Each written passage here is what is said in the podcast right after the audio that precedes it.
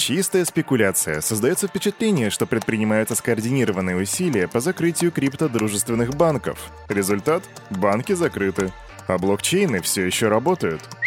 Чан Пенджао, глава Binance. Салют, Криптусы! Привет, Крипто братва, Кирюха здесь, и команда Криптус желает вам потрясающего настроения, потрясающего понедельника и потрясающего чего-чего, а потрясающего Daily Дайджеста, и Кирюха над этим постарается, потому что здесь будет все как всегда. Сперва мы сделаем распаковку рынка, а потом обзор последних крипто новостей, что я, ты знаешь, что там есть о чем поговорить. Сегодня я расскажу тебе о странных движениях, о истории USDC, о том, как это было, об обвале токена Хобби на 90 93% и о том, что Тезер недовольны. Обо всем об этом буквально через пару мгновений сразу после странички нашего топ-спонсора. Крипто-кошельков много, но команда Криптус ставит лайк лишь одному – мобильный DeFi кошелек OneInch. Для многих стран тут доступна покупка криптовалюты с помощью обычной банковской карточки. Ну и, конечно же, ты можешь хранить, пересылать и обменивать свои токены по максимально выгодным курсам с доступом ко всем децентрализованным биржам. Расширь свои криптогоризонты с мобильным DeFi кошельком OneInch. Качай на Android и iOS. Ссылка в описании. А я вот сижу и думаю, что мне делать сейчас в первую очередь? Отпить кофе или распаковать рынок? М-м- все-таки любопытство берет верх, и я захожу на Crypto Bubbles посмотреть, что там по рынку, и...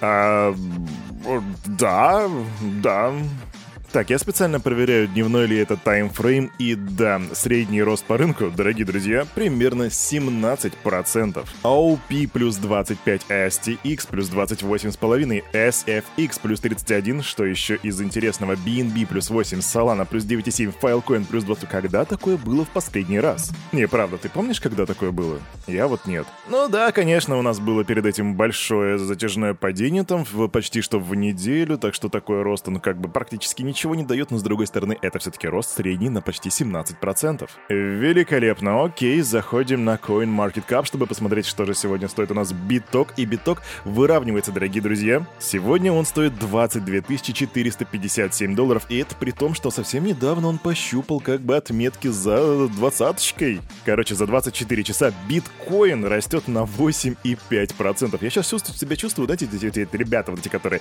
магазин на диване, там, ой, не поверите, но вы правда, и мне вот это сложно поверить. Эфириум 1605 баксов, это почти 8% роста за 24 часа. Капа, наконец, да, мы снова пролетаем 1 триллион. Сегодня у нас капитализация рынка 1 триллион 25 миллиардов 812 миллионов 447 тысяч и 35 баксов. И это все при доминации биткоинов 42,3%. Что происходит с этим рынком, я не понимаю. Я никогда его не понимал на самом деле. Кстати, индекс страха и жадности у нас сегодня на 49 пунктах. Что означает, что рыночек опять же нейтральный и опять же не понимает, что происходит, ровно как и Кирюха сам. Но как бы то ни было, и именно так выглядит рынок на 13 марта 2023 года, день понедельник. А теперь давайте расслабляться и переходим прямо к криптоновостям. Погнали!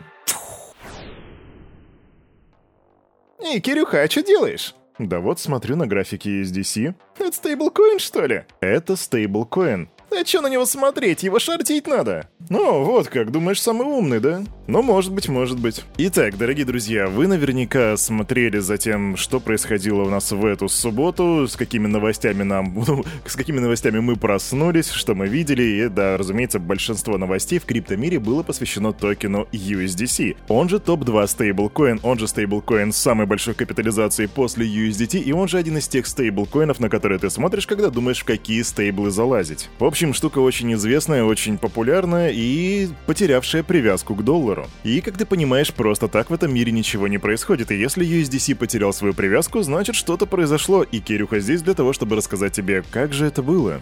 А была весьма ироничная ситуация, и начинается она с Silicon Valley Bank. Это такой банк, название которого как бы тебе намекает на то, что он связан с Кремниевой долиной. Silicon Valley Bank входит в топ-20, ну вернее, входил в топ-20 крупнейших банков США и предоставлял банковские услуги таким ориентированным на криптовалюту венчурным компаниям, как Sequoia и Anderson Horowitz. И вот 9 марта финансовая компания сообщает об экстренной продаже облигаций на общую сумму в 21 миллиард долларов из своего портфеля, в результате чего были зафиксированы убытки в размере 1,8 миллиардов. На фоне всего этого веселья на Нью-Йоркской бирже акции этой компании падают на 64%. Это происходит 9 марта, а 10 марта на примаркете их стоимость опускается еще на 44%. Ну ты понял, это как будто в них ударила молния, потом их ударили кирпичом, а потом их сбил нафиг автобус. Вот примерно такая ситуация. И всего за два дня. Вы говорите про FTX, дорогие друзья. А тут банки, которые входят в топ-20 крупнейших банков США, просто в ноль укатываются буквально за два дня. И да, тут можно было бы мне, как криптону, угорать над фиатной системой, но, блин, господи, сколько же там было людей, причем людей, которые просто занимались стартапами, делали реально важные вещи, которые сейчас просто не могут оттуда вывести свои деньги, потому что, ну, вот так вот. Ввиду этого считаю, что угорать тут и злорадничать особо не на чем, но нас интересует вопрос, а как же этот банк, как Silicon Valley Bank, связан с USDC? И я думаю, что ты уже догадался, у компании Circle, которая выпускает токен USDC, оказывается, в этом банке лежали денежки.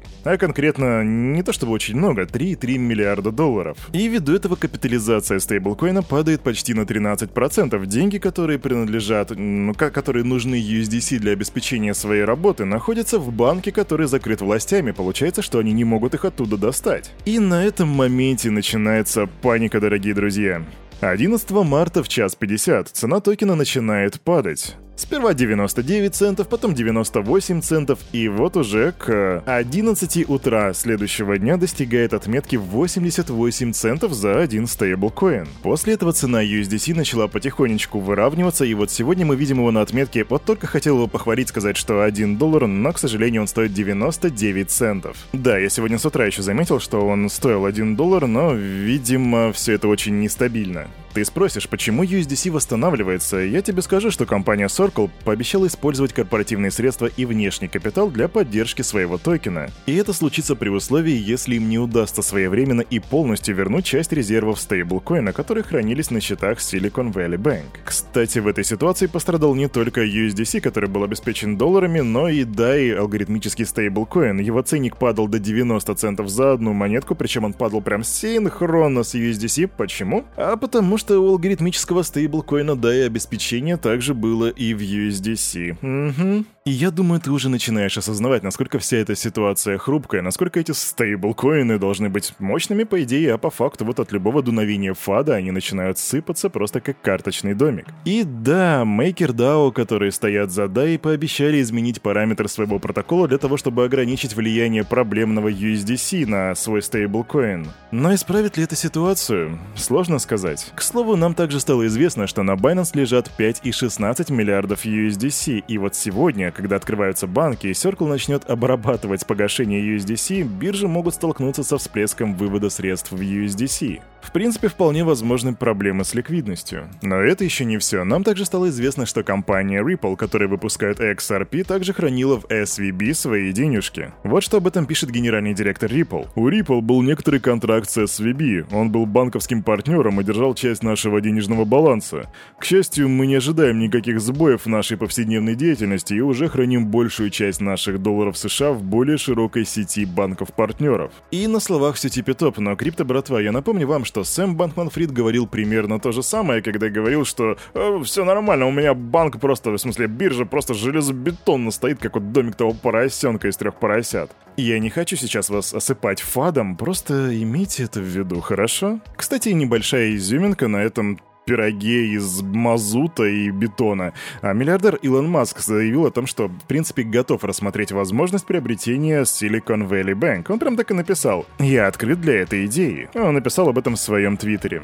ну да, Илон Маск тут как тут. И вот так вот крипто-братва развивалась ситуация вокруг USDC, но она продолжает развиваться, и самое интересное начнется как раз вот с понедельника, после 9 часов, когда Daily Digest уже выйдет, поэтому то, что произойдет дальше, мы сообщим в завтрашнем дайджесте. Ну а теперь к другим новостям. Возможно, ты не заметил, но в ночь с 9 на 10 марта токен криптовалютной биржи Huobi HT подор... подорожал, говорю, упал на 93%. Это было буквально там на 10 минут, его стоимость была 4,6 доллара, а потом вдруг стало 31 цент, после чего сразу выровнялось на 3,87 доллара. Однако в моменте токен упал на 93%. Чем это вызвано? Ну, по словам Сана, резкое колебание цены токена произошло из-за того, что несколько пользователей спровоцировали серию ликвидаций на спотовых и контрактных рынках токена. Он отметил, что активы пользователей в безопасности, а убытки, вызванные резким движением цены токена, полностью возьмет на себя биржа Хобби. И при этом, что именно подразумевается под убытками, которые вызваны падением токена, я не особо понял. Если вы можете перевести это с языка Джастина Сана, то напишите в комментах, что это значит. Просветите Кирюху. А тем временем компания Tether недовольны. Они довольны они тем, что посчитали и выяснили, что The Wall Street Journal выпустила за один год 84 статьи, которые разоблачают Tether. Так, давайте-ка посчитаем. 84 статьи разделим на 12, я уже знаю результат, если что, но все же. Это получается 7 статей в месяц. Об одной компании Tether. Это The Wall Street Journal, прикиньте, да? И это при всем при том, что там же было выпущено 28 статей за тот же самый период, только статей об FTX, и там она упоминалась только в положительном ключе. И что же получается? FTX у нас развалилась, Tether себе живет и даже не отвязался, дипега не произошло. Ну, вот такое вот авторитетное издание, дорогие друзья. И на фоне этого я не буду уставать повторять, всегда развивайте свое критическое мышление. А на этом, на это утро у этого парня за вот этим микрофоном все с вами, как всегда, был Кирюха, и команда Криптус желает вам потрясающего настроения на весь предстоящий день. И помните, все, что здесь было сказано, это не финансовый совет и не финансовая рекомендация. Сделайте собственный research, да, там research, финансовая грамотность, критическое мышление обязательно прокачайте. Короче, увидимся с вами завтра. Не проспите, пока.